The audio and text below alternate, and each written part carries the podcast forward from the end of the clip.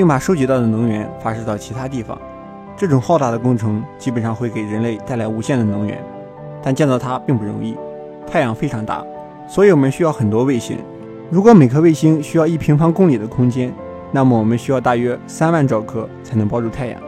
即使利用最轻巧的材料建造这些卫星，我们也需要大约一该吨的材料。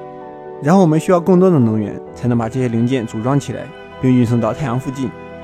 大前提的条件就是我们需要在太空中建立一个永久性基础设施才能够开始。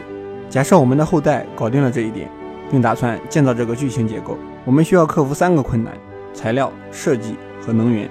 建造戴森球需要大量的材料，必须从距离较近的行星就地取材。水星是最佳选择，因为水星最接近太阳，并且富含金属。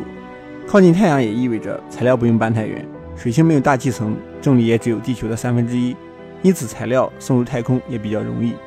接下来就是戴森球的设计问题。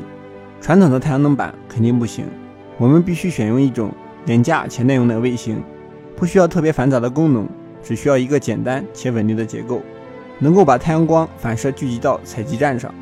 为了能够高效的制造和发射卫星，它们都必须做到非常轻巧。最后，我们需要非常多的资源来建造戴森球，不光是能源方面，资金和人力也至关重要。人类的团结统一在这个时候就显得尤为关键。克服这些困难，我们还需要四大技术：挖矿、冶炼、运输、收集。首先，材料的开采可以使用智能机器人。人类对生存环境的要求十分苛刻。